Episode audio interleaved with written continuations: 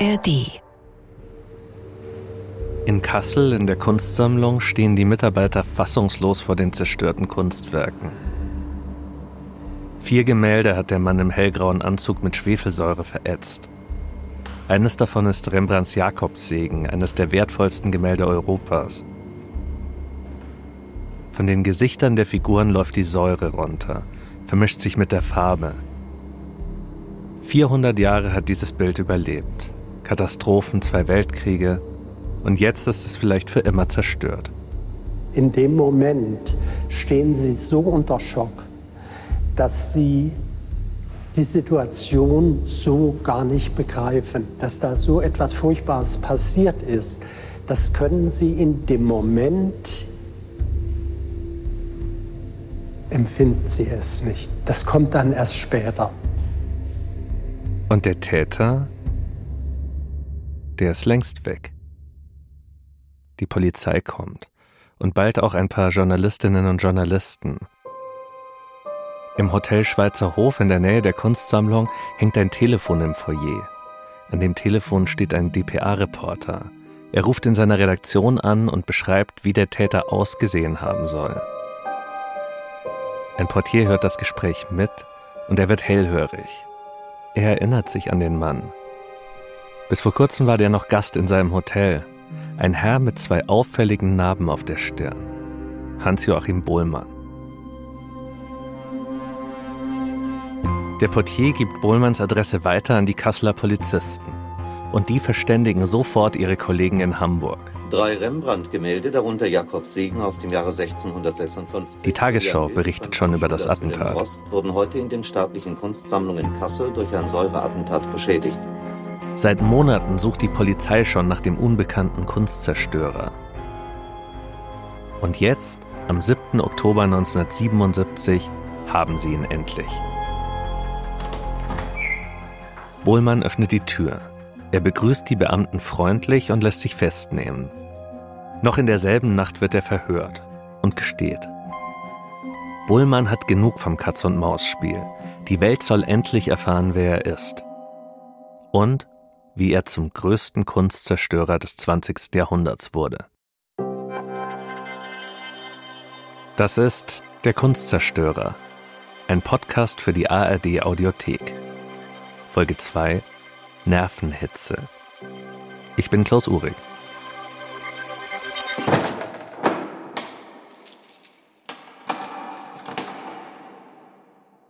Nach seiner Festnahme kommt Bohlmann erstmal in Untersuchungshaft. Er wartet dort auf seinen Prozess. Das Hamburger Landgericht soll klären, warum er so viele Kunstwerke zerstört hat und welche Konsequenzen das jetzt für ihn hat. Im Prozess werden Richter, Staatsanwälte und Anwälte einen Einblick in Bohlmanns Vergangenheit bekommen. Und Bohlmann will reden.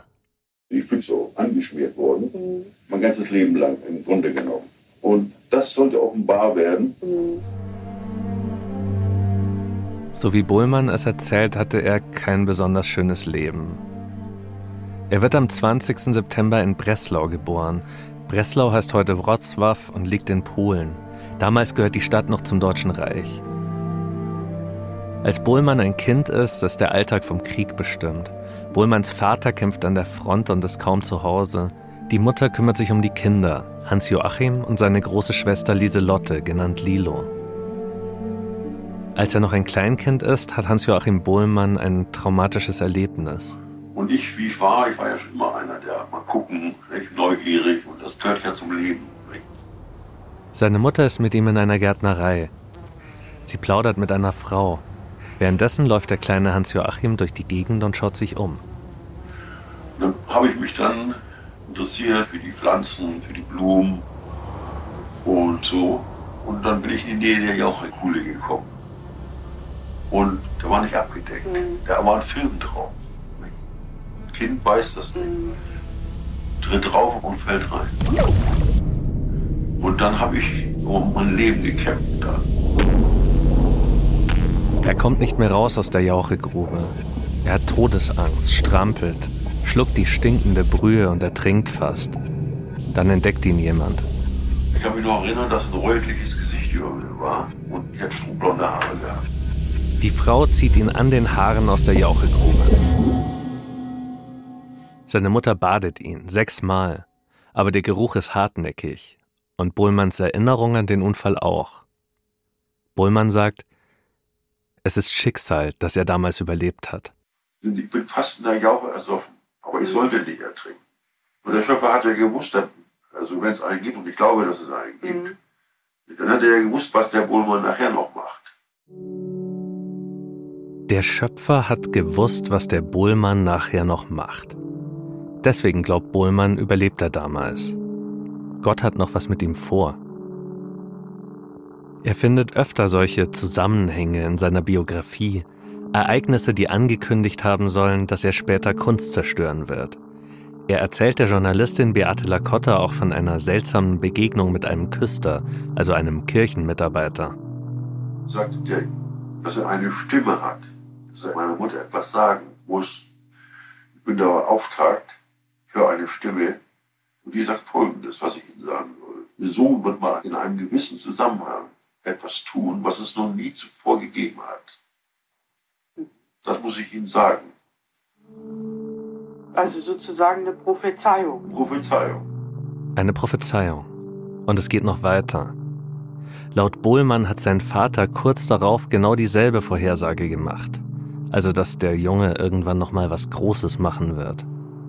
Es ist eine etwas seltsame Geschichte, die auch gar nicht dazu passt, was Bohlmann sonst so von seinem Vater erzählt. Wenn die Mutter Post von ihrem Mann an der Front bekommt, weint sie. Wenn der Vater zu Hause ist und mit am Tisch sitzt, bekommt Bohlmann vor Beklemmung kaum Luft. Einmal gehen sie zusammen in der Oder schwimmen. Ja, und dann sagt er, komm, komm auf meinen Rücken. Ich schwimme mit dir über die Oder. Mhm. Wissen Sie, was ich gedacht habe? Der schwimmt bis zur Mitte und lässt mich absaufen. Mhm. Der Junge ist wie gelähmt und bleibt erst mal am Ufer. Und Sie haben das also nicht gemacht? Sie haben sich nicht auf seinen Rücken Nein, nein, nein, nein. Es ging um mein Leben. So mhm. so. Ich habe meinen Vater als meinen Feind angesehen. Mhm. Bullmann sagt, dass sein Vater sehr aggressiv war. Er hat ihm oft Prügel angedroht und ihn ein paar Mal tatsächlich verprügelt. Es gibt da also immer diese Angst. Die Angst vor dem Vater. Und noch eine andere. Die Angst vor dem Krieg. Anfang 1945 rückt die Rote Armee nach Schlesien vor. Die Familie muss fliehen. Da ist Hans-Joachim gerade sieben. Auf dem Kohlenauto, da haben wir hunderte von Leuten mit Kinderwagen, Koffer und, und so weiter, die dann einfach so aus Angst heraus, weil der Russe ja immer näher kam, dass wir da raus sind. Die Familie landet in Dresden. Der junge Hans-Joachim ist fasziniert von der Stadt, von den alten Kirchen und den vielen historischen Gebäuden. Dresden ist zu diesem Zeitpunkt noch ziemlich unzerstört Anders als in Hamburg oder Köln hat es hier noch keinen groß angelegten Bombenangriff gegeben. Aber wie lange wird das so bleiben? Ein Soldat rät Bohlmanns Mutter, dass sie weiterfahren sollen, nach Husum, eine kleine Hafenstadt im Norden von Deutschland. Dort ist es angeblich noch sicher. Die Familie setzt sich also in den Zug, gerade noch rechtzeitig. In Berlin machen sie Zwischenstopp, Fliegeralarm. Auf Berlin fallen Bomben. Aber die Familie hat Glück, denn der größte Angriff an diesem Tag trifft nicht die Hauptstadt, sondern Dresden. Dann gab es ja noch Radio im Bunker. Hörte ich, wie gesagt wurde, in Dresden hat es einen furchtbaren Luftangriff gegeben. Zehntausende von Toten. Das war dieser gewaltige Bombenangriff. Vom 13. bis zum 15. Februar 1945 wird Dresden von den Briten und Amerikanern bombardiert.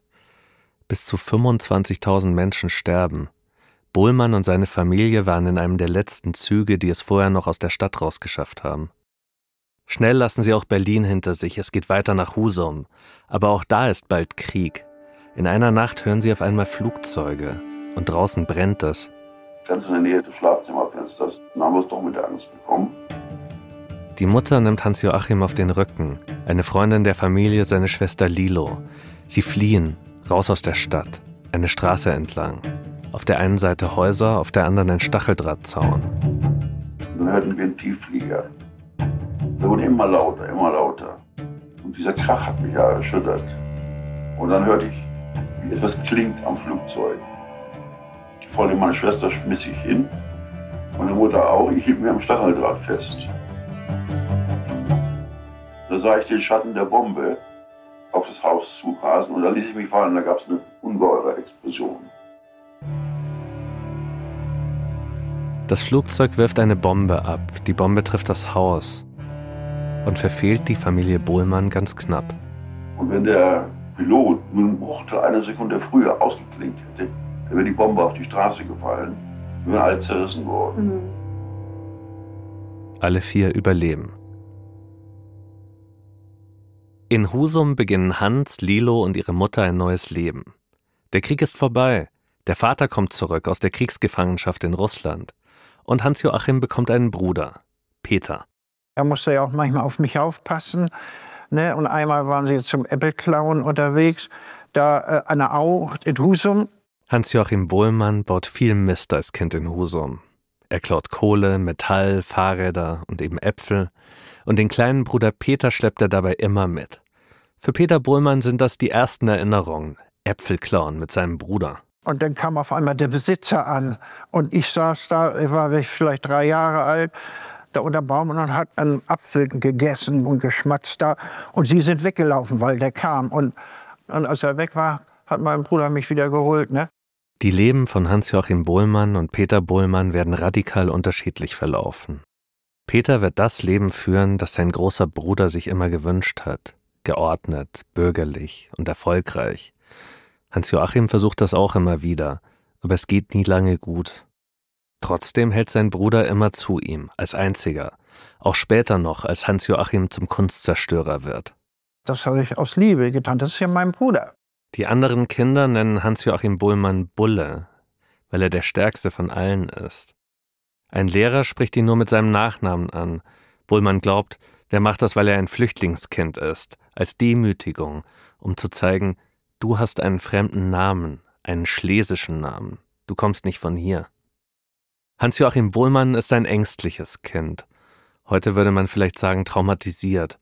Vom Krieg, vom strengen Vater, vom Nahtoderlebnis in der Jauchegrube. Beim Vorlesen im Unterricht zittern seine Finger. Wenn er vor der Klasse ein Gedicht aufsagen soll, wird ihm heiß. Nervenhitze nennt Bohlmann das später. Die Angst, die er in diesen Situationen spürt, begleitet ihn jetzt ständig. Irgendwann kommen noch Zwänge dazu was, was ist der erste Zwangsimpuls gewesen, an den Sie sich erinnern können? Ja, das erste ist, ob der Wasserhahn fließt, also ob da was rauskommt.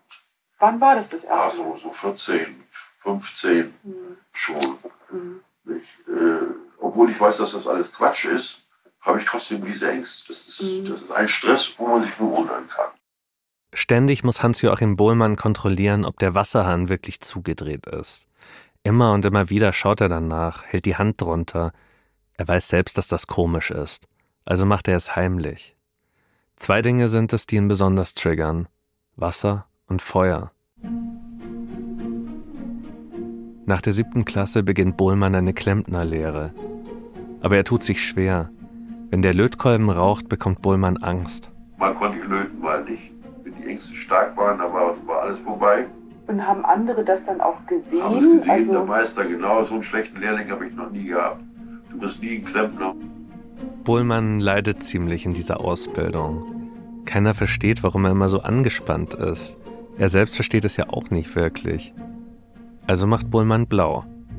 Eines Tages habe ich, äh, ja, bin ich an der Lehre vorbeigefahren, an der Lehrstelle. Das heißt, ich bin immer die Leitstraße runter, da bin ich dann in den Wald gefahren. Acht Tage später kommt der Lehrling, der schon drei Jahre da fast da war und hat, ja, warum kommen Sie da Hans nicht? Und ja. Was haben Sie denn da gemacht dann stattdessen? Ja, ich bin einfach so, habe einfach die Zeit verstreichen lassen. Und das hat mir mehr gegeben als dieser Stress in der Lehrstelle. Sind Sie im Wald spazieren gegangen? Ja, was ich haben bin Sie da gemacht? hingelegt, habe hab eine geraucht nicht? und bin sonst wohin gefahren oder was. Bullmann kann nicht mehr weiterarbeiten. Seinen Eltern erzählt er das erstmal nicht. Was soll er auch sagen? Dass ich Angstzustände habe, dass ich mich nicht so konzentrieren kann. als befremdend finde. Er ahnt schon, was er dann zu hören bekommen wird. Heißt die zusammen in unserer Familie gibt es sowas nicht. So, also wenn man etwas sagt, das wurde nicht gehört. Bohlmann merkt, wie die Ängste und Zwänge ihn immer mehr einnehmen. Er fühlt sich ihnen ausgeliefert. Und man war ja nie derjenige, der sich so weit entwickelt hatte, charakterlich und so weiter, äh, dass er Selbstbewusstsein erringen könnte, dass er sich in der Persönlichkeit entwickeln könnte. Also, mhm. nicht, so dass man dann eine gestandene Persönlichkeit ist. Ne? War Ihnen das damals schon so bewusst? Das war mir bewusst. Ja. Das war mir damals. Also Sie haben genau gewusst, mit Ihnen läuft irgendwas ja, schief ja, und wenn das so weitergeht, dann werden Sie nie ein Mensch, von dem Sie sich vorstellen würden, Sie, so möchten Sie mal sein. Äh, man merkt es besonders stark in den ersten Jahren. Als wenn Sie auf dem Bahnhof stehen und der Zug ist abgefahren. Da kommt keiner mehr. So ein Gefühl haben Sie. Bullmann steht am Bahnhof, aber der Zug ist abgefahren. Er steckt fest. Nach einem Jahr bricht er die Klempnerlehre ab. 1955 ist das. Da reicht es seinen Eltern. Sie gehen mit ihm zum Psychiater. Der diagnostiziert schwere Depression und schreibt ihm eine Überweisung für die Psychiatrie in Kiel. Dort sind sie eine Gruppe von 30 Patientinnen und Patienten. Wenn sie Ausgang haben, hören sie die Leute tuscheln. Da sind die Verrückten. Hans Bohlmann hält sich nicht für verrückt. Er hofft, dass man ihm hier helfen kann. Er bekommt Medikamente und andere Behandlungen. Und da haben sie dann also auch in einem Raum Elektro, äh, also, äh, wie sagt man dazu, äh, Elektroschocks, Elektroschocks gegeben. Und da haben meine Eltern aber zustimmen müssen und Insulin auch. Dann und haben Sie dazu gestimmt, Ihre Eltern? Ja, die haben ja. dazu gestimmt. Wollten Sie das auch? Ich, ja, ich wollte das auch. Ich wollte ja gesund werden. Für die Behandlung wird Bohlmann in einen Raum gebracht, hinter einer Art Vorhang. Damit die Mitpatienten nicht sehen, wie, wie, wenn der da rumzittert, ne? wenn der die Schocks kriegt. Ne? Und Insulinspritzen auch. Er bekommt eine Narkose und wird festgeschnallt. Weil man ja in der Bewusstlosigkeit an den Riemen zerrt. Nicht? Und dann verpassen ihm die Ärzte Elektroschocks. Dann habe ich also 30 weiß nicht, 20, 25 Elektroschocks bekommen. Die Stromstöße lösen einen Krampf in Bohlmanns Gehirn aus. Das soll die Funktion des Hirns positiv beeinflussen und so unter anderem die Depression heilen. Die Behandlungsmethode gibt es schon lange, auch heute wird das noch gemacht, sehr kontrolliert, immer unter Narkose. Es sieht krass aus, fast schon brutal, weil sich die Patienten eben dabei verkrampfen, aber wenn man es richtig macht, tut es tatsächlich gar nicht weh und manchen Patienten hilft es sehr. Anfang des 20. Jahrhunderts hat man Elektroschocks noch ohne Betäubung verabreicht. Das war extrem schmerzhaft. Bohlmanns Ärzte 1955 sind da schon fortschrittlicher. Aber auch mit Betäubung können die Elektroschocks Nebenwirkungen haben. Gedächtnisverlust zum Beispiel oder eine gewisse Gefühllosigkeit.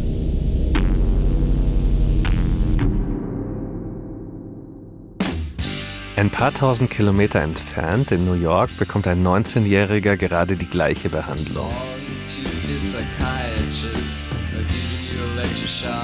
Jahre später, als er längst Rockstar ist, wird er einen Song darüber schreiben. Kill Your Sons. Es ist Lou Reed. In einem Interview sagt er, dass die Elektroschocks ihn damals kalt und gefühllos gemacht haben. Dass er nach der Therapie eine Weile lang kein Mitgefühl mehr für andere Menschen empfinden konnte.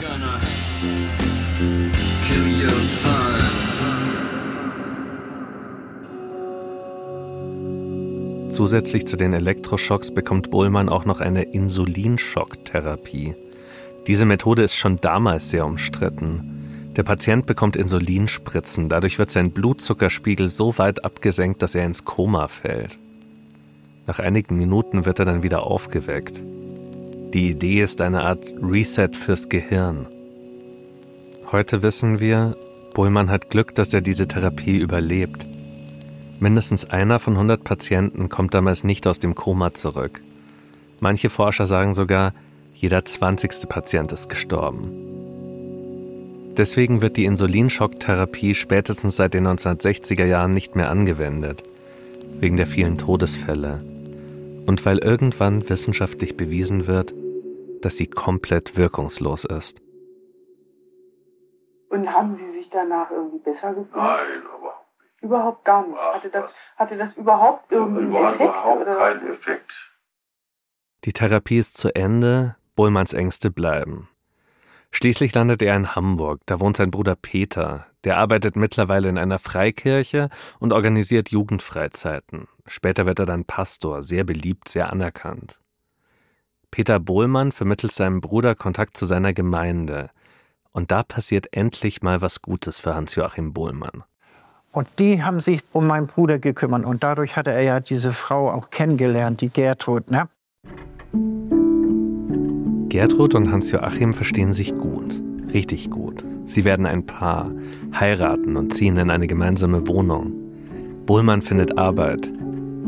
Peter sagt, dass sein Bruder Gertrud wirklich geliebt hat und dass sie viel Spaß zusammen hatten. Ich habe auch Bilder gesehen, wie sie Silvester gefeiert haben oder er hatte dann so eine Perücke auf oder was sie da gemacht haben. Bullmann lässt sich taufen, er singt im Kirchenchor und betet, dass Gott ihn von seinen Ängsten befreit. Immerhin ist er jetzt nicht mehr allein mit ihnen. Die Ehe ist nicht perfekt. Gertrud ist sehr streng, sehr moralisch. Einmal verbietet Gertrud ihrem Mann, Fußball zu schauen und verkracht sich mit seinem Bruder Peter, als der sie fragt, was das soll. Aber eine Sache belastet die Beziehung mehr als alles andere. Hätten Sie gerne Kinder? Sehr gerne, meine Frau auch. Ich kann Ihnen was sagen. Sie war ja schon fünf Jahre älter wie ich. Ich habe 30 geheiratet, ich war 35. Und sie hat sich sehr eins gewünscht. Ich habe mich sogar untersuchen lassen, ob, ich, ob mir was fehlt, dass, dass es mhm. zwar nichts kam. Sie probieren es mit künstlicher Befruchtung. Und tatsächlich, Gertrud wird schwanger. Alles scheint gut. Aber nur für ein paar Wochen. Äh, kam ich nach Hause, liegt sie im Bett und ich habe nie wieder einen Menschen gesehen, der so gelitten hat, was sie erfuhr er hat das verloren. Das war furchtbar. Gertrud hatte eine Fehlgeburt. Ihr Mann versucht sie zu trösten. Er sagt Sachen wie, das wird doch wieder. Aber es wird nicht wieder. Wenn sie dann doch das Kind bekommen hätte, ich, glaube, dass ich anders, anders reagiert hätte. Dass ich gar nicht auf den Weg gekommen wäre, Straftaten zu begehen. Vielleicht wäre wirklich alles anders gekommen. Vielleicht hätte Hans-Joachim Bohlmann tatsächlich Frieden mit der Welt geschlossen. Oder vielleicht ist das magisches Denken, dass nur diese eine Sache hätte anders laufen müssen in seinem Leben und ihm dann all das erspart worden wäre, was jetzt kommt.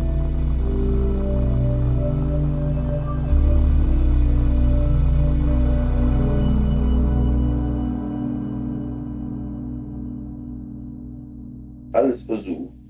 Mich taufen lassen, ich habe beim Chor mitgesungen, da geheiratet. Mhm. Ja, aber das klappte alles nicht, alles ging schief.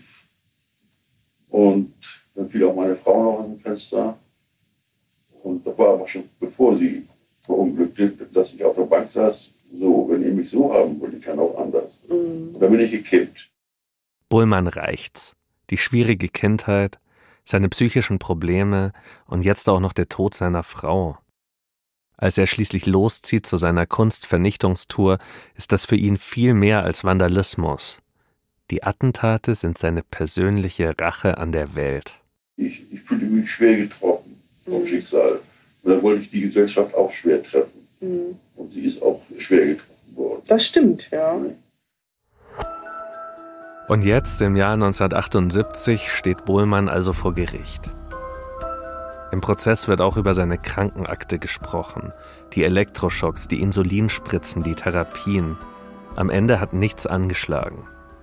Und die Krankenakte wirft Fragen auf.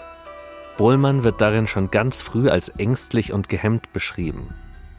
Aber wie kann ein ängstlicher und gehemmter Mensch überhaupt solche Straftaten begehen?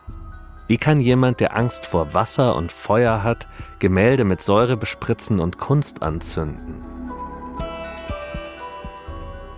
Bohlmann selbst sagt dazu, meine Verzweiflung kam dazu, dann mit Energie. Das waren alles negative Posten, die dazu geführt haben, dass das letztendlich passiert ist. Mhm. Und dann sagt er diesen entscheidenden Satz. Aber man hätte nie die Operation machen dürfen. Mhm. Das, das ist das ist der I-Punkt gewesen. Die Operation ist der I-Punkt gewesen. Bohlmann meint eine Gehirnoperation, die damals bei ihm durchgeführt wird, wenige Jahre bevor er das erste Kunstwerk zerstört. Ihr erinnert euch an die Narben auf seiner Stirn, die Beate Lacotta schon gleich beim ersten Treffen auffallen. Die kommen von dieser Hirnoperation.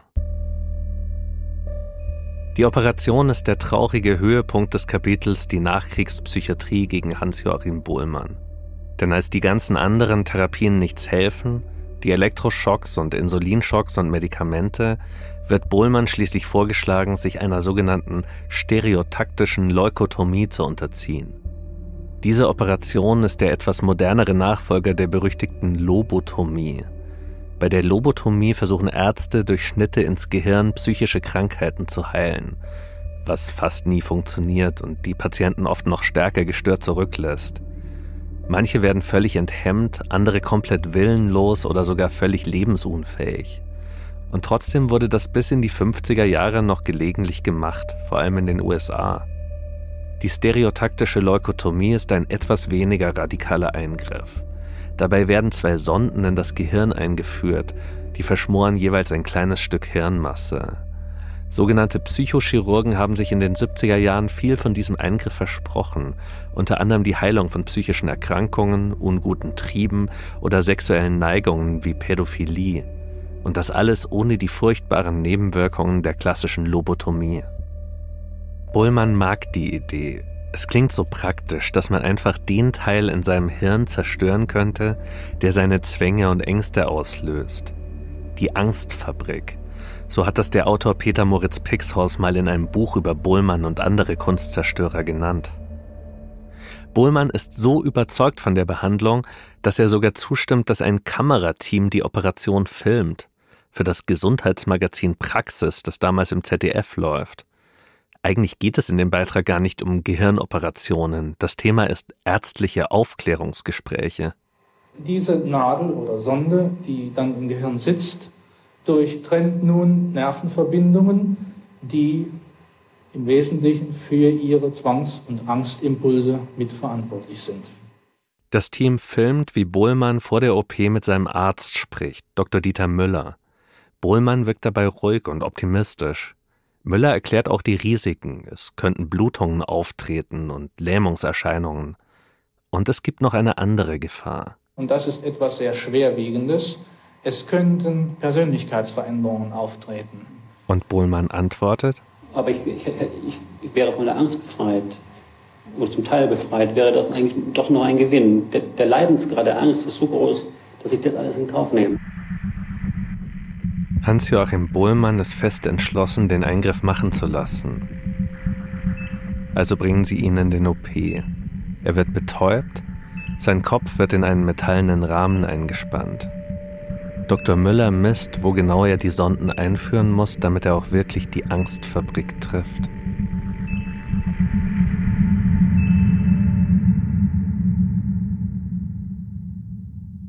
Und dann bohrt er zwei Löcher in Bohlmanns Kopf.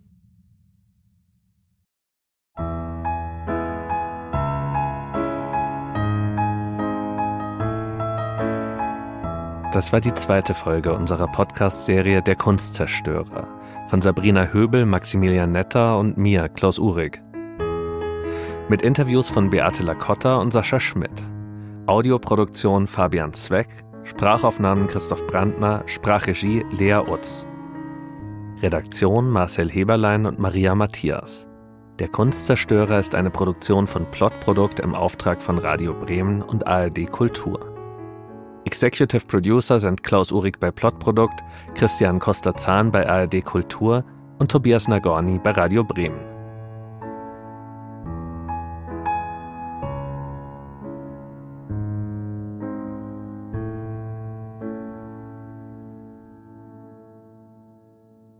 Zum Abschluss noch ein Podcast-Tipp. Hört doch mal rein in den True Crime Podcast Unter Verdacht.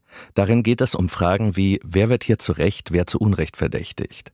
Was, wenn Menschen unschuldig verurteilt werden und ihnen niemand glaubt? Oder andersrum, was, wenn der wahre Täter oder die wahre Täterin ohne Strafe davonkommen?